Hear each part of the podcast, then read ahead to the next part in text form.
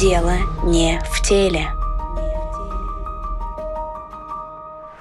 Здравствуйте, это подкаст «Дело не в теле», в котором мы говорим о влиянии эталонов красоты и бодипозитива на здоровье. Меня зовут Эвелина Жумбровская, я волонтер-медик и ведущая этого подкаста. В сегодняшнем выпуске мы с Ольгой Александровной обсудим, как БАДы влияют на здоровье и на красоту. И действительно ли можно заработать благодаря этим волшебным пилюлькам вечную молодость и здоровье. А, здравствуйте, Ольга Александровна. Здравствуйте, Евелина. Я хочу уточнить, я сама учусь на педиатрическом факультете когда-то раньше, это так называлось. Сейчас это Институт материнства и детства. Преподаватель конкретно чего вы? Просто это другой факультет, по идее, и я боюсь запутаться. Эвелина, я работаю в Институте фармации, я доктор биологических наук, профессор, и занимаю должность профессора кафедры химии и фармакогнозии. Преподаю несколько дисциплин на фармацевтическом факультете, и по специальности лечебное дело — это фармакогнозия, то есть наука, которая изучает лекарственные растения, их правила использования, а также фитотерапию на фармацевтическом факультете и по специальности лечебное дело тоже фитотерапия. Производство лекарственных форм, за них отвечает Министерство здравоохранения, а за производство БАД у нас отвечает, насколько я помню, Госэпиднадзор. И в чем, собственно, разница вот этих контролей? То есть почему такое разделение? Дело в том, что лекарственные препараты подвергаются более жесткому контролю, и производство их находится под двойным даже контролем, не только Министерство здравоохранения, но и Министерство промышленности. Контроль производства лекарственных препаратов многоступенчатый, начиная от входящих веществ, мы их называем субстанции, вспомогательных веществ и разных других материалов, которые используются в производстве. Производство биологически активных добавок такому жесткому контролю не подвергается, и контроль производства этой продукции. Мы ее препаратами не называем, здесь продукция более уместный термин. А, значит, контроль качества биологически активных добавок находится под двумя документами. Это таможенная декларация от 2011 года, а также санитарно-гигиенические правила от 2002 э, и 2003 года. То есть производитель не обязан контролировать на выходе качество своей продукции и не проводятся клинические испытания, что обязательно для лекарственных препаратов. То есть вот это отличие на уровне производства. Ну и по применению, конечно, отличий будет много, но я думаю, об этом мы дальше еще поговорим. А есть же еще разные типы БАДов. То есть я вот когда читала, там есть, которые еще дополнительно проверяются Министерством здравоохранения, есть какие-то с микрокультурами там для того, чтобы, наверное, дисбаланс микрофлоры в кишечнике контролировать. Их же, по-моему, три вида. Совершенно верно. Мы подходим здесь к вопросу классификации биологически активных добавок. Здесь нужно понимать разницу между пищевыми добавками. И вот здесь часто возникает неправильный перевод. На территории нашей страны эти два понятия разделены. Пищевые добавки могут быть, не знаю, в колбасе нитриты, допустим, для для улучшения качества продукции, но они не несут ну, почти никакого вреда, будем так говорить, если нормы не нарушены для человеческого организма. А биологически активные добавки все-таки направлены для того, чтобы мы могли улучшить или, по крайней мере, не ухудшить состояние организма. То есть вот пищевые и биологически активные добавки мы разделяем по смыслу. И в этом смысле биологически активные добавки действительно разделяются на три группы. Мы их называем нутрицептиками, те, которые способствуют поддержанию нужного уровня микро- и макронутриентов, то есть необходимых для организма веществ, поступающих в организм. Это могут быть парафармацевтики, которые несколько ближе к лекарственным препаратам растительного происхождения, и эубиотики как раз с теми или иными микроорганизмами или продуктами их жизнедеятельности или неактивными их формами, ну, например, в виде спор. То есть вот это эубиотики, и они действительно контролируются чуть-чуть жестче, но все в рамках тех же документов, которые мы раньше упомянули. Это и для пищевой продукции, ну, содержание активных микроорганизмов тоже контролируется. А, то есть, э, если, допустим, я решу открыть завод по производству сыра, то будет гораздо строже. И также вот с этими таблеточками. Это правда. Как вообще производители БАД решают то, что вот это людям скорее всего, поможет, а вот это нет. Они же не проводят никакие клинические испытания. На самом деле, чаще всего производители ориентируются на ранее полученные знания. То есть, ну, это так называемое не требующее доказательства давность использования. То есть, ну, предположим, хорошо известно, что валериана обладает успокаивающим или, как мы часто говорим, седативным действием. Или вековое использование женьшеня говорит о том, что это стимулирующее действие на ЦНС, это способность организма легче адаптироваться к эмоциональным воздействиям, к физическим нагрузкам и так далее. То есть и вот здесь мы, опираясь на опыт использования, многовековой часто опыт использования, уже проецируем возможности применения того или иного растительного сырья в виде лекарственных препаратов или то же самое растительное сырье может быть использовано для производства биологически активных добавок. И вот это как раз парафармацевтика, то, где смыкаются области использования лекарственных препаратов и биологически активных добавок. Сейчас модно пить коллаген. И вот про это столько всяких разных смешных картинок, там, этих коротких видосиков, которые, мне кажется, есть в любой социальной сети, и они по-разному в разных социальных сетях называются, сразу вопрос возникает, типа, а почему они решили, что коллаген можно выпить, он не расщепится в желудке, потому что, ну, это белок, все белки расщепляются в желудке на аминокислоты. И у меня даже какой-то был спор в одном чате в Телеграме, и она мне прям доказывала то, что, ну, если он достаточно конъюгированный, то он хороший. И у вас вообще видно то, что слабая база по биохимии, ничего вы не понимаете. Я, конечно, там не капец мастодонт биохимии, но я все-таки ее сдала, а она ничего не сдавала, в отличие от меня, но как бы почему вот к этому приходит фармацевты, которые вот этим занимаются, они такие, да, надо производить коллаген. Эвелин, я поддерживаю вас в этом скепсисе, но мне бы хотелось ваш вопрос разделить на несколько частей. Угу. И начну с последней части. Ну, во-первых, фармацевты здесь, вероятнее всего, ни при чем. То есть, есть здесь я за честь специальности. Это бизнес, ничего личного, угу. ничего личного, как говорят. И с точки зрения биохимии вы совершенно правы. Любой белковый продукт, поступая в наш организм, расщепляется до составляющих аминокислот, которые всасываются и используются организмом по своему усмотрению. То есть туда, куда требуется сейчас. Ну, была, предположим, предположим, травма какая-то. Необходимо заживлять, и где взять аминокислоты, организм решает сам. Из поступающих продуктов прекрасно. Из коллагена, который получает человек из биологически активных добавок, прекрасно. Но организм решает сам. Мы никакого в данном случае влияния на конкретно кожу, там, слизистые оболочки или, там, не знаю, куда еще, волосы, ногти влиять не можем. И в этой ситуации самое значительное это маркетинг. Здесь исключительно используется низкая способность потребителей к критическому мышлению. То есть вот ваш спор в соцсети с э, тем человеком демонстрирует это лишний раз. То есть человеку внушили, он верит. Ну, если он видит результаты на здоровье, пожалуйста. Но учитывая то, что это было в каком-то медицинском канале, мы это обсуждали, то, наверное, возможно, этому человеку даже просто заплатили, чтобы она это рассказала. А я не исключаю, потому что бизнес ведется разными способами, и мы не можем говорить, какой из них честный.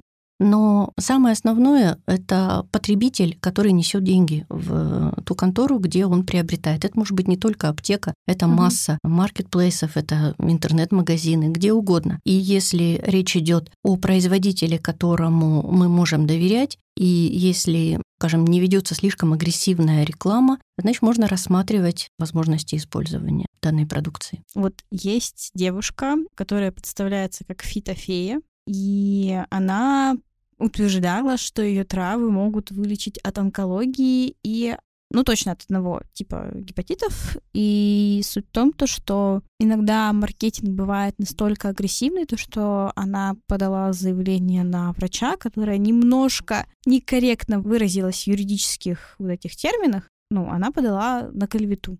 Но при этом у нее нет ни одного доказательства для подтверждения того, что ее какие-то вот препараты, они работают. И что, собственно, делать с людьми, которым, ну, я прекрасно понимаю то, что когда вот человек сталкивается с горем каким-то, у него критическое мышление падает, и он берется за все подряд. Вот даже если баба Аня в восьмом колене ведьма, я лучше ей поверю, но я попытаюсь. Не всегда люди понимают то, что если произошло одно и получилось ну, второе, это не значит то, что вот произошла причинно-следственная связь, и это была причина, а вот это было следствие. То есть не всегда так. Не все люди, которые даже получают высшее образование, понимают то, что не одно бывает не следует из другого. Бывает куча факторов, влияющих друг на друга. И как можно попытаться объяснить человеку, что не все так просто и не нужно нести деньги этой фитофене, которая не предъявляет никаких доказательств, а только пишет заявление на врача-онколога, что вот она неправильно сказала и делает максимум только инфоповоды. И дает хлеб журналистам. Эвелин, ну, проблема, конечно же, многогранная. Я бы здесь позицию, ну, вот со своей точки зрения описала следующим образом. Разумеется, пациент, находящийся в тяжелой жизненной ситуации с тяжелым заболеванием, должен получать необходимое медицинское вмешательство, это может быть хирургическое или терапевтическое вмешательство. Я абсолютно убеждена, что главную скрипку в лечении пациента, особенно с тяжелыми заболеваниями, должен играть врач. Если врач считает, что пациенту нужна дополнительная вспомогательная помощь, ну, например, у пациента после химиотерапии, раз уж мы коснулись онкологических случаев, нарушено переваривание пищи, снижен иммунитет, пациента беспокоит тошнота и, предположим, лекарственные препараты не справляются с ситуацией, тогда вполне может быть дополнительно для коррекции этих нарушений могут быть назначены те или иные средства растительного происхождения в виде БАД либо лекарственных препаратов. Здесь нет никакого противоречия. Но ни в коем случае нельзя говорить о том, что биологически активные добавки неизвестного происхождения без должных исследований будут способствовать помощи и излечиванию от онкологических заболеваний. Это грубое нарушение и медицинской этики в том числе. Давайте тогда проведем параллель с лекарствами. То есть, допустим, я какой-то ученый, и я разрабатываю какое-то лекарственное средство, а не БАД. Какие этапы для того, чтобы лекарство там, приняли в клинические испытания, сколько должно пройти из клинических испытаний, как это все проходит, для того, чтобы лекарство вышло в свет. Путь лекарственного препарата до потребителя, до пациента достаточно продолжительный начиная от очистки, от производства, Затем испытания доклинические. Э, на этапе доклинических испытаний проводится исследование на чистоту, на возможные осложнения в том числе на лабораторных животных, но обычно это крысы, кролики, некоторые другие животные. И этот этап тоже контролируется с помощью соответствующих документов. И только при благополучном исходе до клинических испытаний лекарственный препарат будущий доходит до клинических испытаний. Происходит очень большой отсев. Точной статистики привести трудно, но менее 2% доходит до этапа клинических испытаний. И таким образом получается, что лекарственные препараты достаточно жестко испытываются для того, чтобы они поступили и стали доступны для лечения тех или иных заболеваний человека. Ну, то есть это до первой волны клинических испытаний доходит только два. Совершенно верно. А вот, допустим, дошел до вот клинических испытаний, и там же, по-моему, 3-4 волны Три либо четыре этапа клинических испытаний, совершенно верно. Более жесткие требования предъявляются для лекарственных препаратов, которые предназначены для лечения детей и беременных женщин. Для взрослых пациентов требования менее жесткие, там 2-3 волны могут быть. Угу. Вот какова вероятность, что если препарат попал на вот клинические испытания, то что он дойдет там хотя бы до конечной второй волны?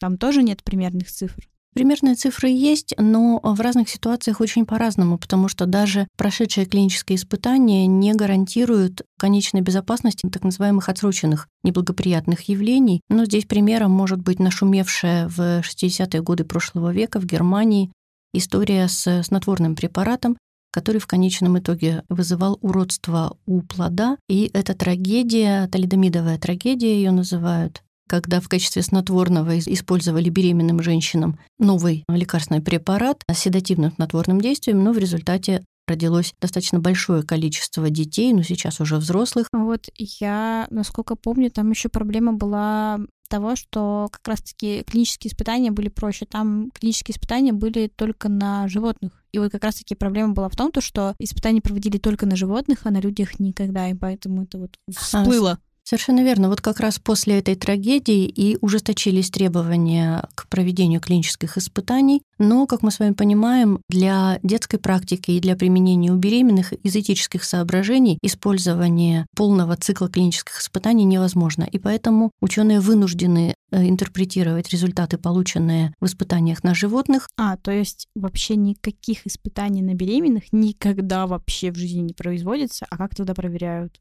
Можно ли беременную. Именно поэтому большинство лекарственных препаратов и биологически активных добавок по умолчанию запрещены для применения у беременных, если только это не сохранение беременности, ну или собственное использование для там, сохранения или ведения родов. Нет, а, допустим, заболела чем-то мамочка.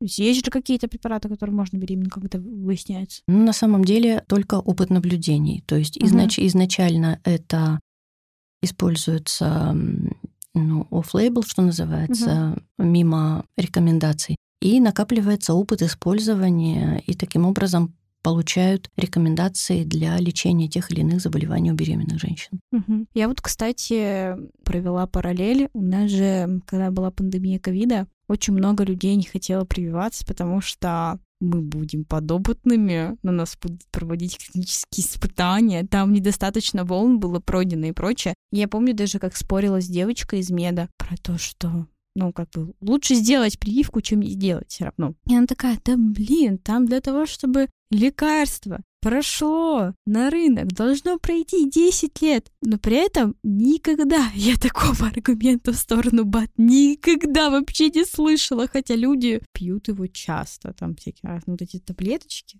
И я вот только сейчас осознала эту параллель очень гнилую.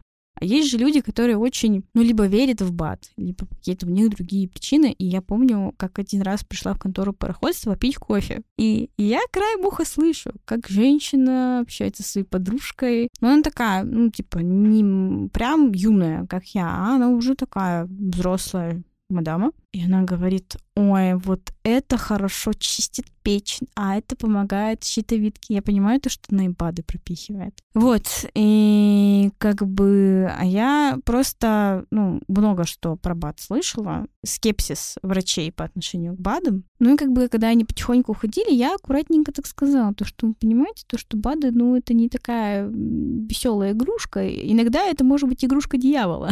вот. Она на меня смотрит, такая, а вы кто вообще? Я говорю, то, что в меди учусь. Она говорит, ну вот я вот фельдшер, и вот есть БАДы хорошие. Вот у меня японские.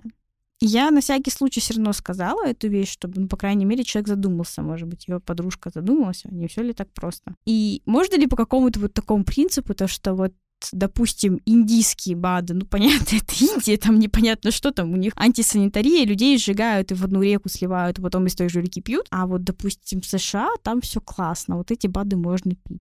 Эта история опять вопрос продаж. На самом деле в этой ситуации можно ориентироваться на репутацию производителя, потому что каждый производитель той или иной продукции своей репутацией дорожит. Буквально пару дней назад в средствах массовой информации промелькнули сведения о том, что при использовании биологически активных добавок как раз индийского происхождения было несколько случаев отравления свинцом. Это может свидетельствовать о проблемах на производстве. Но это совсем не означает, что вот все условно японские или все условно американские хорошие, а все индийские или российские плохие. В данной ситуации можно очень-очень длинный разговор вести и рассматривать ситуацию, доверяем ли мы производителю, насколько производитель дорожит своей репутацией. И вот даже такой пример может проиллюстрировать эту картинку. Ну, предположим, продукция российского производства. Она плохая или хорошая?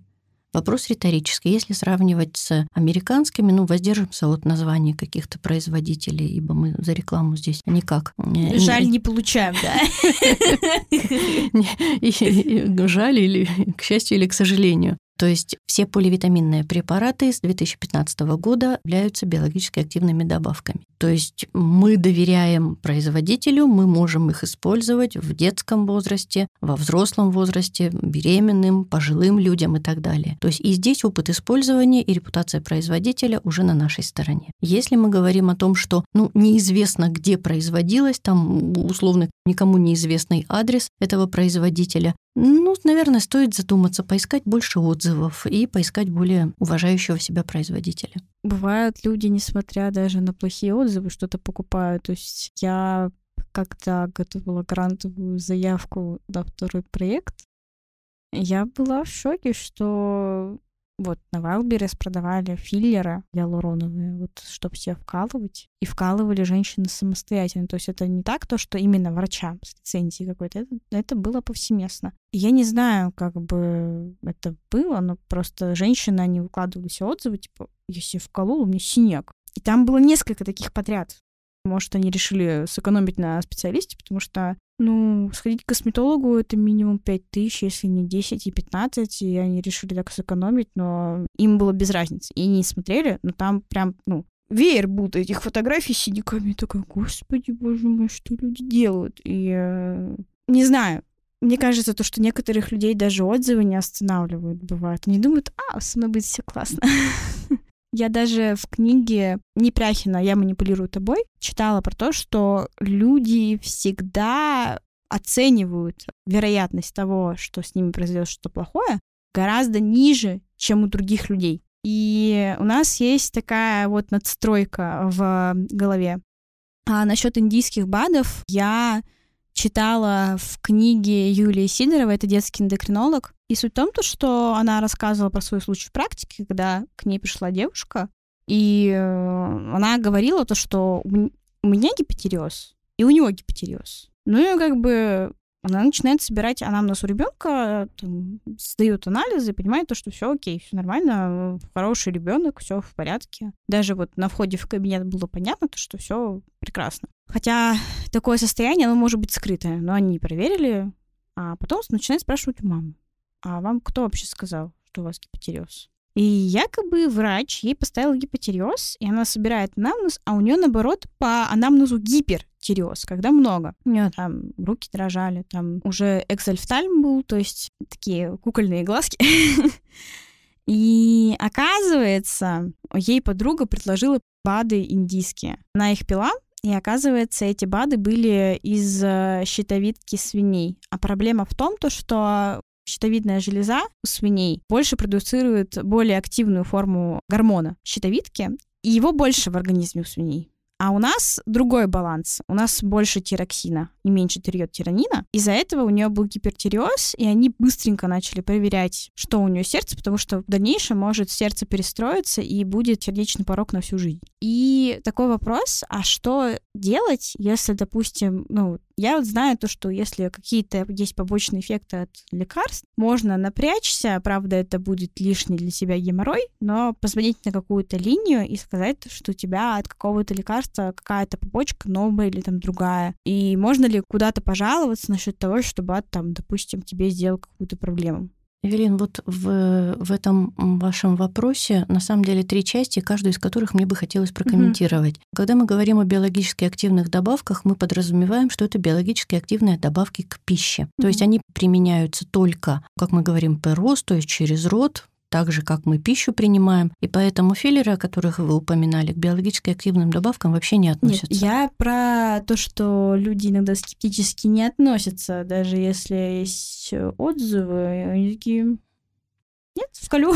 Да, я согласна с вами, что люди склонны думать, что с ними все будет хорошо, но вот это правило применения, наверное, для нас тоже будет иметь значение, этот фрагмент. А вторая ситуация, касающаяся проблем со щитовидной железой, которую вы привели в пример. В этой ситуации, пожалуй, я бы осталась в медицинском поле и не использовала ни один из рекомендованных биологически активных продуктов, неважно какого производителя, до выяснения обстоятельств, а что на самом деле со щитовидной железой у того или иного пациента или уж тем более у ребенка. Если доктор будет считать, что пациенту необходимо назначение гормональных препаратов либо йод содержащих биологически активных добавок, значит, это будет ответственность врача, который будет контролировать переносимость. Если возникают те или иные побочные эффекты не зарегистрированные, то, безусловно, так, так же, как и по лекарственным препаратам, так же и по биологически активным добавкам, есть возможность сообщить о вновь зарегистрированных или вновь обнаруженных побочных эффектах, и конкретный номер телефона а, могут подсказать работники любой аптеки, потому что этот механизм ну, сбора и регистрации вновь обнаруженных побочных эффектов на сегодняшний день в нашей стране уже хорошо отработан. У меня есть э, подруга, у которой мама во время беременности ею, ей врач выписала БАД. Она начала активно на этом БАДе ну, набирать вес. Ей даже, когда она зашла беременная в кабинет, этот врач сказала то, что «А ты что так растолстела, тебе муж уйдет?» Ну, как бы она потихоньку там дохаживала беременность, и в дальнейшем у нее была такая ситуация, но причем рассказывают то, что это, слава богу, что произошло именно так, как вот произошло, потому что что-то пошло бы не так, я передумала, и все. Она пришла, у них переехал в роддом, на доудельную, там что-то, на мойку закрылись или что. И она в плюс 30 ждет автобуса, а ей говорят то, что, ну, соседи, вот в этот перестал ходить. И она такая, ну ладно, пойду пешком. В плюс 30, хотя могла, ну, развернуться и пойти домой. Дошла до доудельной, ну, это как бы километр три. В плюс 30, беременная, прям, ну, на таком серьезном сроке. Приходит, на нее смотрит так врач такими глазами вот, И она спрашивает, слушайте, а вот у меня роддом закрыли, мне где вообще рожать? Приходите когда-то. Она говорит, ну, вы это, у нас сядьте, пожалуйста. Вы, наверное, у нас остаетесь. Она такая, слушайте, давайте мы вам давление померим. Надо идти эти цифры. И она просто... Они ее потом положили на каталку. И в дальнейшем меня, когда вот эту подругу рожали, ну, просто повезло ее маму капали какое-то время, э, эффекта не было. И э, когда ну, она родилась, она мраморная была. И потом у нее были проблемы с развитием некоторые, что пришла однажды к дефектологу, врач ей повыписывала, ну, девочке лекарства, и как бы, а у мамы ее была подруга-нарколог, ну, до сих пор с не знаю. Она приходит и говорит, у тебя что здесь лежит? Говорит, да вот, Полине выписали. Она такая, ты понимаешь, что я этими таблетками людей из абстинентного синдрома достаю? Но сейчас у нее как бы все хорошо, на бюджете учится, ну, сама поступила, как бы не по какому-то особенному праву, она еще на повышенной стипендии, вот, как бы молодец. Но потом в дальнейшем они, вот, она сходила к другому врачу, и как бы врач ей сказал то, что, скорее всего, эта проблема не в том, то, что она, допустим, переела, а, скорее всего, и этот лишний вес, и такие побочные эффекты были из-за БАДа. И сразу тогда вот это будет последний вопрос. Почему врачи некоторые выписывают БАДы? Хотя у нас не преподается статистика, в университете. И я не знаю, нам рассказывают на каких-то предметах разницу вот этих БАДов от лекарств, но просто все равно как бы я натыкаюсь на информацию, то что БАД это не самая веселая штучка, и нужно осознавать то, что ты несешь огромную ответственность, когда ты это назначаешь. Почему все-таки врачи этим занимаются? Э, Эвелин, я разделяю вашу обеспокоенность об ответственности, которую несут врачи. Главное в данной ситуации – это осведомленность. Врачи ориентируются на эффективность тех или иных компонентов, которые содержатся в биологически активных добавках, ориентируясь и ожидая тех или иных терапевтических эффектов доктора хотят усилить действие лекарственных препаратов назначенных, либо заменить лекарственные препараты, например, внушаемым пациентам, когда им не нужны мощно, ярко действующие, например, седативы, например, бензодиазепинового ряда, а растительные седативы вполне а, по силам оказать необходимое воздействие на пациентов. То есть в этом случае пациенты получат необходимое лечение, а доктор будет э, контролировать это лечение, ориентируясь на возможные те или иные проявления. У меня однажды было на практике такое, то, что я сидела с врачом, и он мне рассказывал про то, что к нему приходил один раз фармпредставитель и предлагал аналог лекарственного средства уже выписывать пациентам. И ему прям падала денежка на карту. И могут ли так врачи выписывать вообще? Это незаконная деятельность, угу. потому что врачи, ну вот если мы говорим о правовом поле, не должны быть заинтересованы в назначении тех или иных продуктов. Это могут быть и лекарственные препараты, и биологически активные добавки. Доктор действует исключительно в соответствии с клиническими рекомендациями, и никакая финансовая заинтересованность от производителя в данном случае не должна влиять на его выбор. Ну, сейчас просто, насколько я знаю, какой-то закон выпустили этому препятствовать. Или он всегда был? Никогда не было разрешено, скажем так, таковое действие.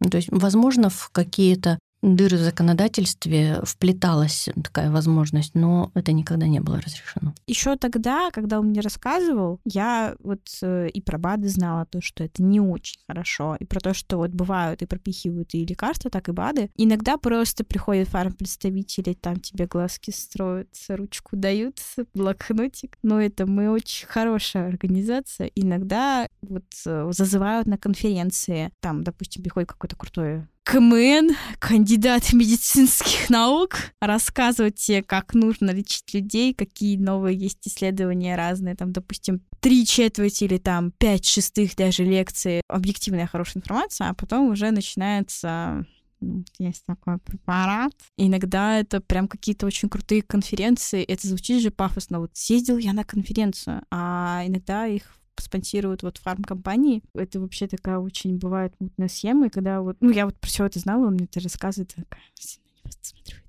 Господи. Ну, Эвелин, смотрите, продвижение лекарственных препаратов и биологически активных добавок происходит, ну, в общем, примерно одинаковыми путями. То есть, а как врачи узнают о том, что появился новый лекарственный препарат? Ну, кроме клинических рекомендаций, конечно же. Возможность получить новую информацию — это важно для любого практикующего специалиста, в том числе и через конференцию. И если провести конференцию возможно только при поддержке фармкомпании, то, может быть, это не совсем и плохо. И опять мы выходим, а доверяем ли мы этой продукции?